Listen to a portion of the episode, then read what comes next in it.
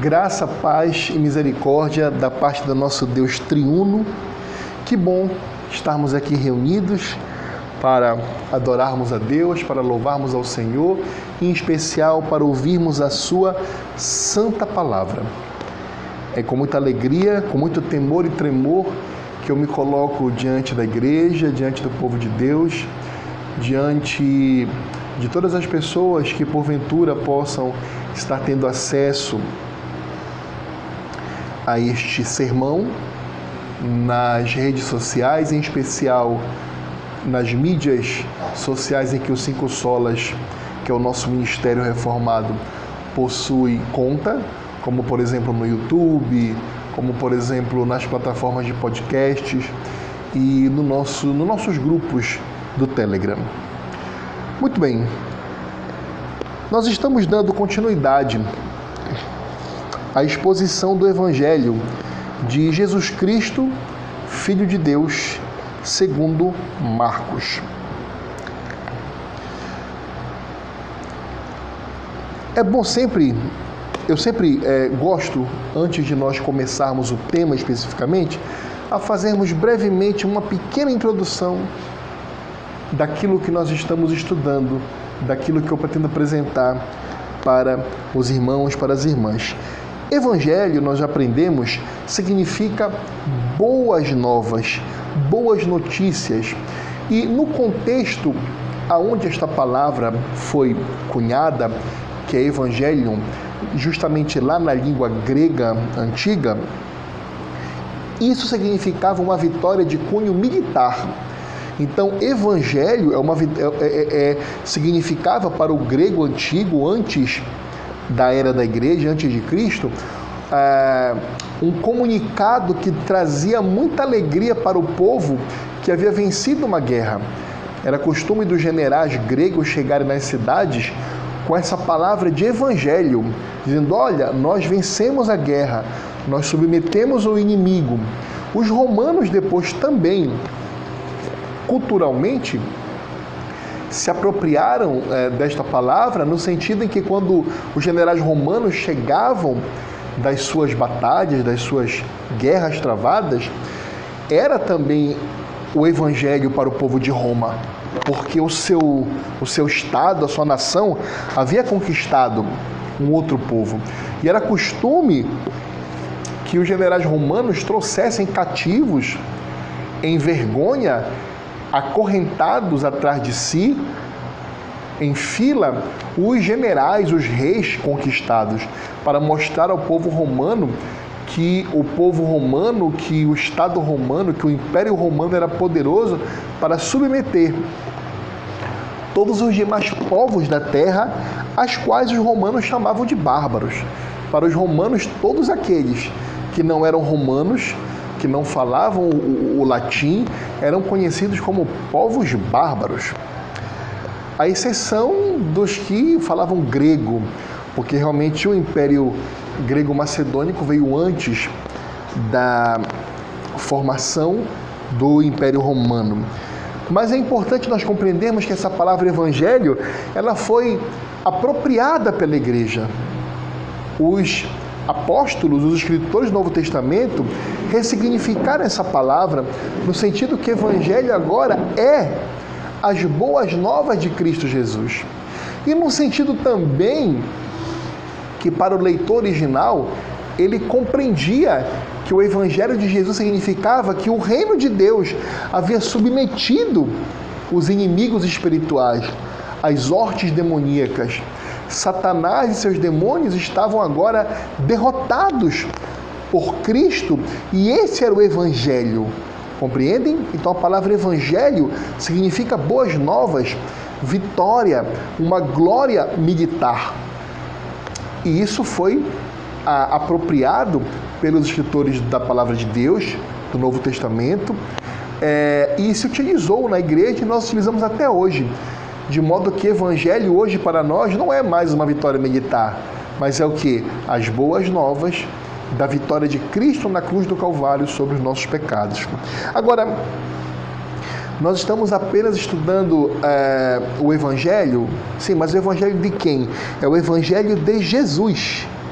é o Evangelho de Jesus Cristo, Filho de Deus, segundo, ou seja, conforme a ótica de Marcos.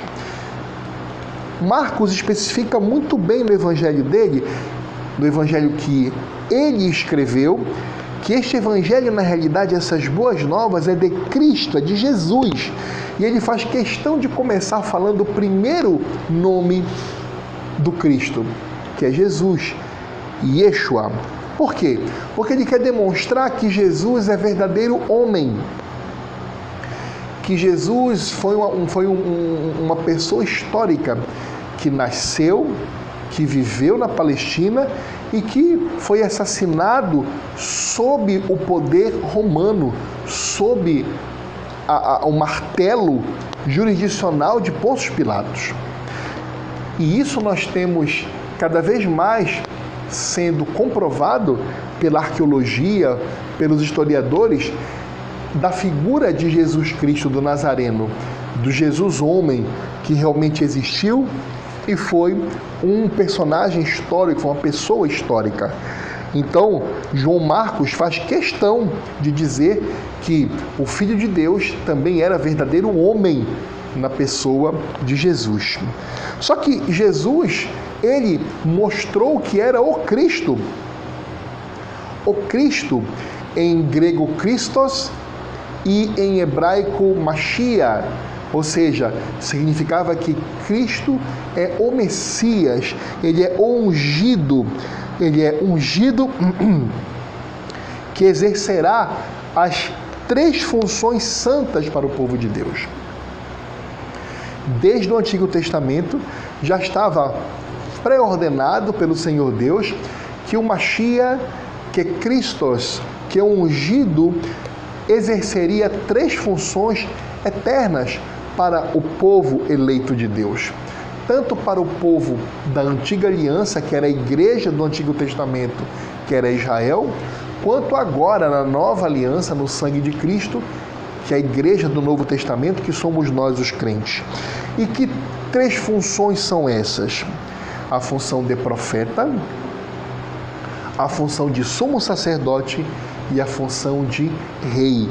Então, Jesus Cristo o Messias, o prometido da semente da mulher, aquele que esmagaria a cabeça da serpente e seria ferido no calcanhar. Por isso, ele é aquele que nos apresenta a palavra de Deus, que nos ensina a agradar o Pai, por isso ele é profeta. Ele é aquele que é nosso representante diante de Deus, porque é verdadeiro homem também. E não só isso, é aquele que deu a sua própria vida como sacrifício pelo seu povo. Por isso ele é sumo sacerdote. E mais, ele também é nosso rei. E nós já aprendemos que ele é, que ele é o nosso rei tanto no estado de, da sua humilhação, enquanto ele estava aqui como um ser humano caminhando entre nós, e também agora no seu estado de glorificação, à destra do Pai. Ele é nosso Rei eterno. Por quê? Porque ele é o filho de Davi. E o Senhor Deus prometeu a Davi de que na linha genealógica de Davi, na sua descendência, um dos seus descendentes seria rei por toda a eternidade. E essa profecia se cumpriu na pessoa de Jesus Cristo. Agora, Marcos não continua aí. Marcos ele diz que Jesus não só é o Cristo Messias, mas também ele diz que Jesus é o Cristo, o Filho de Deus. Significa a natureza divina de Jesus Cristo. A segunda pessoa da Santíssima Trindade, o Verbo divino e eterno. Então, o que Marcos está dizendo é o seguinte: olha, eu estou escrevendo este livro. Este livro é um evangelho, é uma boa nova de Jesus, que foi um, um ser humano que nasceu da Virgem Maria, que pregou por três anos e meio aqui na Palestina, que foi fez muitos milagres e maravilhas e que foi falsamente acusado de blasfêmias e crimes que ele não cometeu, ele não cometeu pecado algum e mesmo assim ele foi assassinado por trama das autoridades judaicas da época, juntamente com o poderio romano. Mas esse Jesus não só mostrou que ele era o Cristo Messias, porque o Antigo Testamento nos ensina que o Messias deveria padecer, deveria morrer pelo seu povo, mas esse Jesus era verdadeiro Deus também, porque ele é o Filho de Deus amado. Aquele que lá no livro de Salmos, o próprio Pai disse, o próprio Davi diz sobre Jesus, né? O Senhor disse ao meu Senhor. Ele é aquele próprio que no Gênesis, quando está fazendo o homem, há como que um conselho entre a Trindade e, ele, e eles dizem: façamos o homem, as três pessoas da Trindade, o Pai, o Filho e o Espírito Santo, façamos o homem a nossa imagem, conforme a nossa semelhança. E esse próprio Jesus Cristo, enquanto ainda nesta terra, no meio de nós, aceitava adoração. Constantemente nós vemos pessoas ajoelhadas, prostradas e o adoravam. Ele aceitava. Por quê? Porque ele tinha consciência que ele era Deus. Porque se assim não fosse, ele repreenderia mas ele aceitava a adoração. Por quê? Porque ele sabia que ele era Deus, que ele era tão divino quanto o Pai e o Espírito Santo. Então Marcos quer nos mostrar que o Jesus não é só um verdadeiro homem, mas também é verdadeiro Deus. Então, na pessoa de Cristo, nós temos a união do tempo e da eternidade. Nós temos a união do humano com o divino de maneira maravilhosa e perfeita, de modo que quando o Verbo divino encarnou no ventre de Maria, ele nunca mais poderá se dissociar, porque agora Jesus é 100% homem e 100% Deus. Ele não é 50% homem e 50% Deus.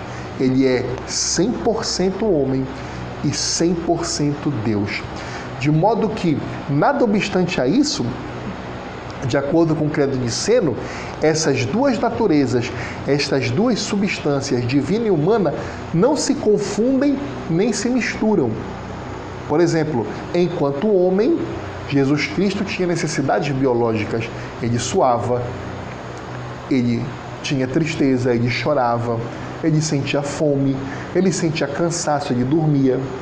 Mas enquanto Deus, ele ressuscitava mortos, ele andava por sobre o mar, ele fazia cegos de nascença verem, ele fazia a carne apodrecida de leprosos voltarem à vida.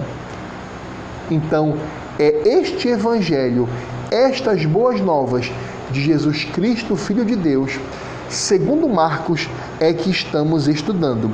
E, obviamente, este livro nós já aprendemos que foi escrito por João Marcos, que foi discípulo de Paulo e discípulo de Pedro, que o escreveu sob a direção e inspiração direta do Espírito Santo.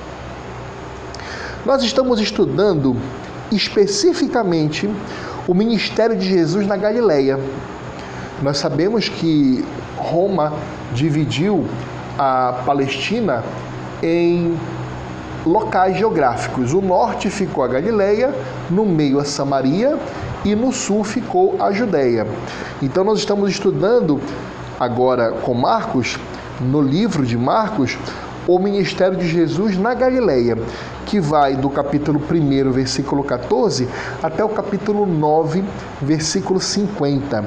Então, até o capítulo 9, versículo 50, nós estaremos estudando o ministério de Jesus na Galileia. Em especial, nós estamos detidos agora nas chamadas parábolas do reino. Nós estamos é, estudando as parábolas do reino, parábolas que foram ensinamentos de Cristo lá na Galileia, à beira-mar. E estas parábolas do reino estão dispostas no Evangelho segundo Marcos, no capítulo 4, dos versículos 1 ao 34.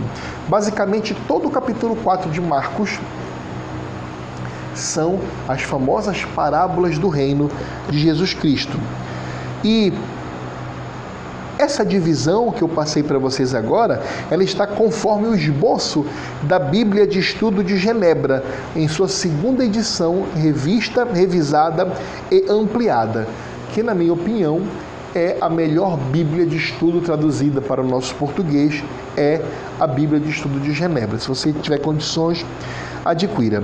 Aí você pergunta, mas irmão Eduardo, parábolas do reino, quais são elas? Bom, no Evangelho de Jesus segundo Marcos, aqui no capítulo 4, nós temos quatro parábolas do reino que foram ensinadas por Cristo.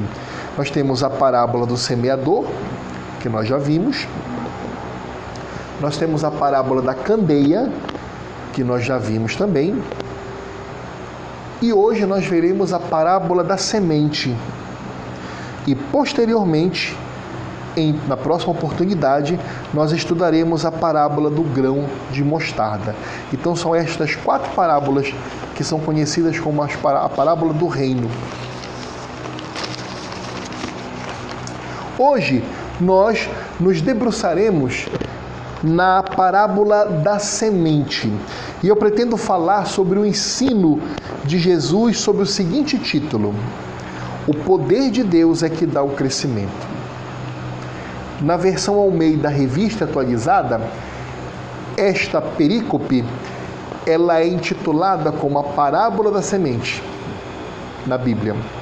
Mas eu quero enfocar esta parábola da semente com o seguinte tema: o poder de Deus é que dá o crescimento. Vamos ler agora com reverência o texto bíblico que está em Marcos, no capítulo 4, versículos 26 a 29.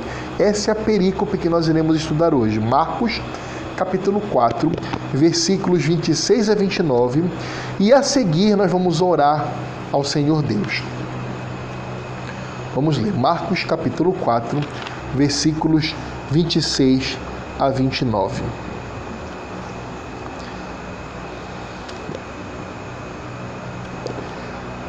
Parábola da semente. Disse ainda: O reino de Deus é assim como se um homem lançasse a semente à terra. Depois dormisse e se levantasse, de noite e de dia, e a semente germinasse e crescesse, não sabendo ele como. A terra por si mesma frutifica, primeiro a erva, depois a espiga, e por fim o grão cheio na espiga. E quando o fruto já está maduro, logo se lhe mete a foice porque é chegada a ceifa. Palavra do Senhor, graças a Deus. Vamos orar. Senhor Deus, tu que inspirastes os escritores da tua palavra, por meio do teu Santo Espírito, tu que és o verdadeiro autor de todos os livros da Bíblia, nós te pedimos em nome de Jesus. Primeiro, nós confessamos a nossa pequenez nós confessamos que somos pequenos, quase que obtusos, Senhor. E em relação a Ti, nós somos como vermezinhos que não conseguem compreender nada. Mas nós te pedimos, nós te imploramos, em nome de Jesus, que Tu nos conceda a Tua graça de podermos compreender o que Tu tens para nos ensinar. Primeiro, para mim, eu te peço a graça para que o Senhor possa esvaziar completamente o meu ser das minhas opiniões, dos meus preconceitos, das minhas ideias, daquilo que eu subjetivamente penso, dos meus gostos pessoais, e que sobre, que reste apenas a tua palavra, a tua vontade, a tua lei, o teu ensino de maneira reta, de maneira correta, de maneira autoritativa, pois é a tua palavra, não é a minha. Me dê as condições, Senhor, intelectuais, físicas, psicológicas, para que eu possa anunciar a tua palavra ao teu povo. tem misericórdia de mim. Peço também, Senhor, para que o Senhor abençoe as pessoas que estão ouvindo, tanto aqui presente, na nossa pequenina congregação, como as que estão ouvindo nas mídias sociais que o nosso ministério tem, em qualquer tempo e lugar. Senhor, abre a mente delas, limpa-lhe os ouvidos, amolece o coração, para que, para o crente, a tua palavra seja exposta com fidelidade e o crente possa se alimentar, possa ter consolo possa ter crescimento, possa ter exortação, possa ter ensino reto da tua vontade. E para que o não crente, aquele que ainda não te serve, possa ter arrependimento, seja levado, Senhor, ao arrependimento pelo teu Espírito Santo, para que haja salvação em quem te ouve é que eu te peço, no nome santo, maravilhoso e bondoso do teu Filho amado, meu Senhor Jesus Cristo. Amém. Meus irmãos, esta é a terceira dentre as quatro parábolas do reino, tá? Que foram registradas por João Marcos aqui no capítulo 4. E como toda parábola do reino, o Senhor Jesus tem por objetivo ensinar aos seus discípulos e ensinar a nós, que somos também seus discípulos aqui, dois mil anos depois, sobre o reino de Deus. Os irmãos se recordam quando Jesus começou a pregar lá no capítulo 1 de Marcos, como era a pregação dele? Que ele dizia: Arrependei-vos, pois é chegado o reino de Deus. Então, Jesus, a pregação de Jesus, sempre deu enfoque em algumas coisas. Uma delas foi o arrependimento. É por isso que não existe evangelho sem arrependimento. Então, se você que está me ouvindo agora está ouvindo algum pregador, algum homem que se passa por pregador e que lhe ensina algo que não está focado em arrependimento de pecados, que não está focado em mostrar o quanto você é pecador, de não mostrar o quanto você é miserável, de quanto você precisa de Deus, esse homem está falando de qualquer coisa, menos do Deus da Bíblia. Porque o próprio Senhor Jesus, quando pregava, era arrependei-vos pois é chegado o reino de Deus. Então não existe verdadeiro evangelho sem pregação de pecado, sem arrependimento, de modo que quem roubava não roube mais, de modo de que quem mentia não minta mais, de modo de que quem se embriagava não se embriague mais, de modo de que quem adulterava não adultere mais.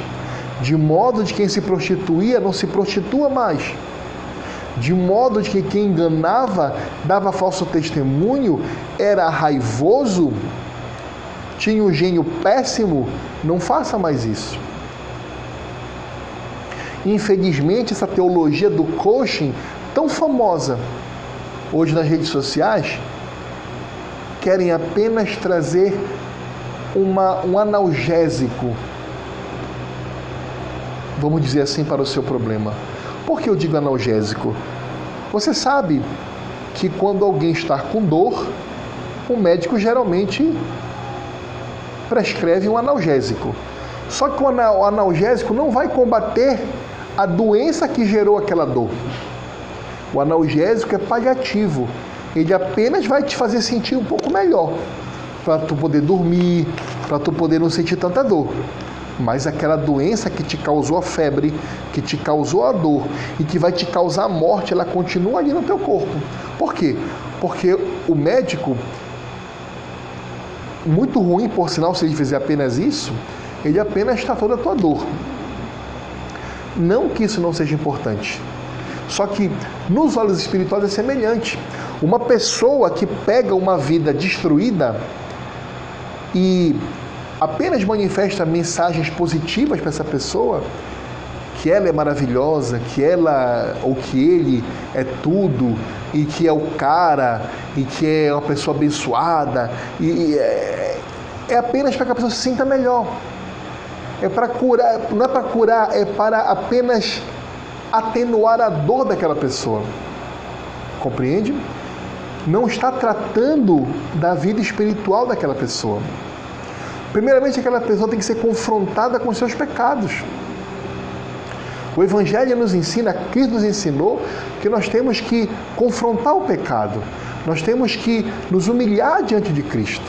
Vocês se lembram de, de quando aquele jovem cheio de orgulho de si veio para Jesus achando que cumpria todos os mandamentos. Mas Jesus tocou lá no pecado dele. Jesus mostrou que não só ele não cumpria nenhum dos mandamentos, como ele ainda ainda idolatrava o dinheiro dele. Então repare, o verdadeiro evangelho trata primeiramente do nosso pecado. O Espírito Santo primeiro nos regenera, nos faz compreender que somos pecadores miseráveis e que precisamos de Deus, para depois sim nos derramar o Espírito Santo, fazer com que nos convertamos dos nossos delitos e pecados, aceitemos a Cristo como Senhor e Salvador e passemos, por obra e graça do Espírito Santo, a praticarmos boas obras dignas de arrependimento. Percebem? E assim o reino de Deus cresce. Então, esta terceira parábola que Cristo fala está no bojo das quatro parábolas do reino de Deus, que Jesus constantemente pregou: o arrependimento de pecados e o reino de Deus. Estas quatro parábolas conhecidas como parábolas do reino e que estão registradas no Evangelho segundo Marcos, de Jesus segundo Marcos, no capítulo 4, tem por tema principal o reino de Deus.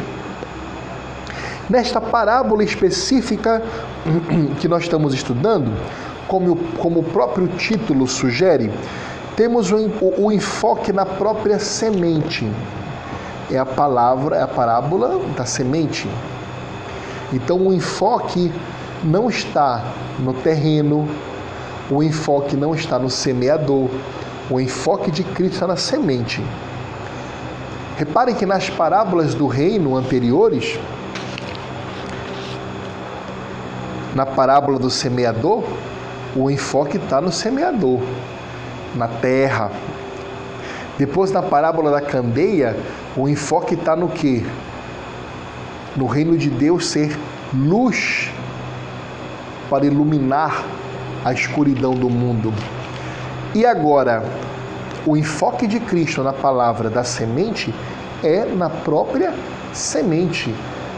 Mas Assim como nas duas anteriores, o tema principal é o reino de Deus, na de hoje que estamos estudando, na palavra da semente, e na próxima que iremos estudar, que é do grão de mostarda, embora os enfoques sejam diferenciados, mas o tema central é o reino de Deus.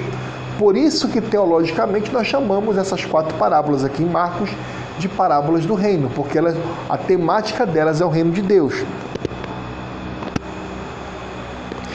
Nesta parábola, como eu disse para vocês, o enfoque é na própria semente, na sua plantação, no seu crescimento, na produção de frutos e, por fim, na ceifa.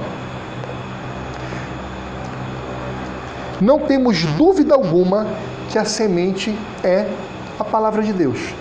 Não há dúvida aqui. A palavra de Deus é a semente. A palavra de Deus pura, verdadeira, viva e eficaz. É o poder do próprio Deus que faz a semente, ou seja, a sua palavra, ser pura, ser verdadeira, ser viva e ser eficaz. É o próprio poder de Deus que faz isso acontecer. É a graça misericordiosa do Senhor derramada especialmente aos eleitos. A palavra de Deus é a semente. E o poder de Deus é que faz esta semente ser eficaz. Essa semente ser pura, essa semente ser verdadeira. A palavra de Deus nunca volta vazia. Como diz Paulo, ela é tão afiada a ponto de dividir alma de espírito, junta de medula, osso de carne. Significa que ao mesmo tempo que ao eleito essa semente, a palavra de Deus, ela leva salvação por arrependimento de pecados e mudança de vida e graça, mas também ela leva o que? Condenação e inferno eterno. Por quê? Porque houve a rejeição da palavra de Deus, que porventura alguém teve acesso, mas o seu coração se fecha, não se arrepende e prefere ficar com seus próprios conhecimentos, com a sua própria altivez, ao invés de submeter-se à palavra de Deus. O reino de Deus se expande pela semeadura de Sua santa palavra. É isso que Jesus está dizendo na parábola da semente. O reino de Deus se expande quando nós semeamos essa semente tão poderosa que é a palavra de Deus. Meus amados irmãos, nunca houve na história da humanidade um momento em que mais você pudesse, em que mais o ser humano, em que mais o povo de Deus pudesse ser evangelista e espalhar a palavra de Deus quanto agora. Nunca houve. Nunca houve. Por mais que você pudesse trabalhar a sua vida inteira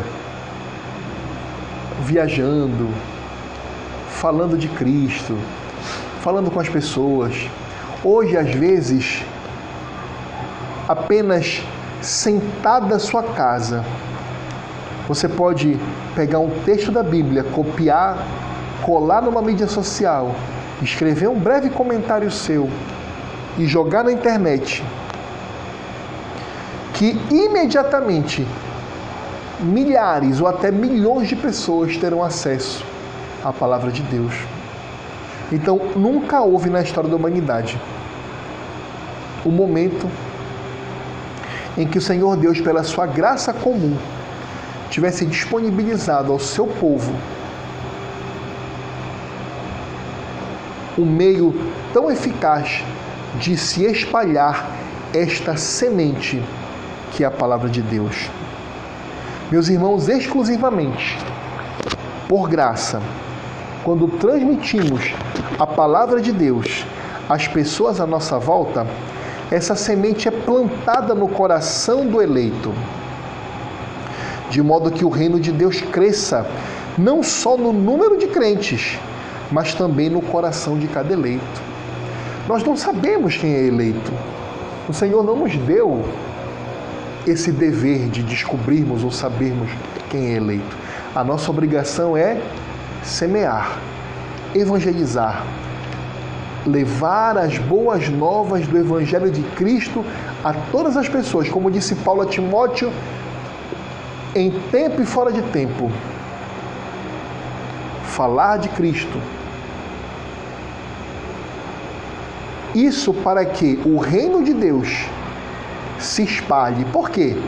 De dez pessoas que você levar esta palavra, que você jogar essa semente, que você plantar essa sementinha, você não sabe, mas de repente duas, três ali são eleitos.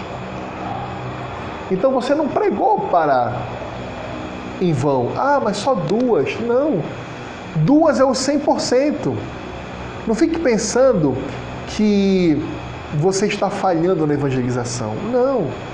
Porque se você pregar para 100 pessoas se você evangelizar 100 pessoas e somente uma, a palavra de Deus, ela frutificou, essa semente frutificou no coração e a pessoa se tornou uma nova criatura por obra do Espírito Santo, você foi 100% eficaz. Sabe por quê? Porque você tinha que apenas semear.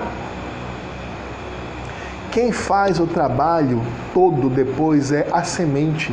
Ela por si só frutifica. Por quê? Porque a palavra de Deus pura, porque a palavra de Deus eficaz. Como diz aqui Cristo, quando ele fala aqui assim, ó,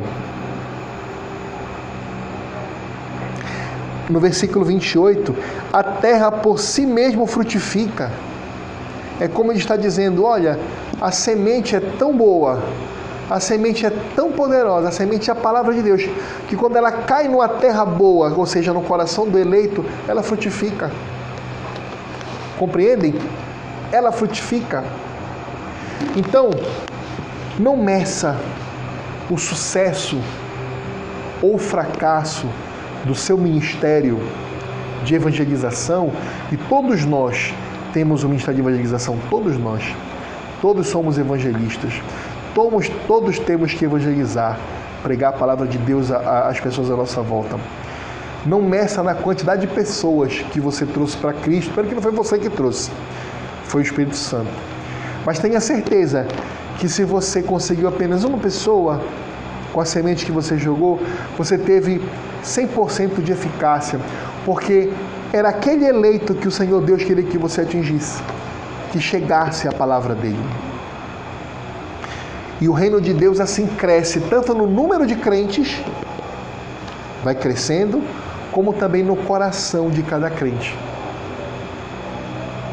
Quanto mais você evangeliza, quanto mais você prega esta palavra, quanto mais você semeia essa semente que é a palavra de Deus, mais o seu próprio coração de crente ele cresce em graça, ele cresce em piedade, porque você está cumprindo o ide de Cristo.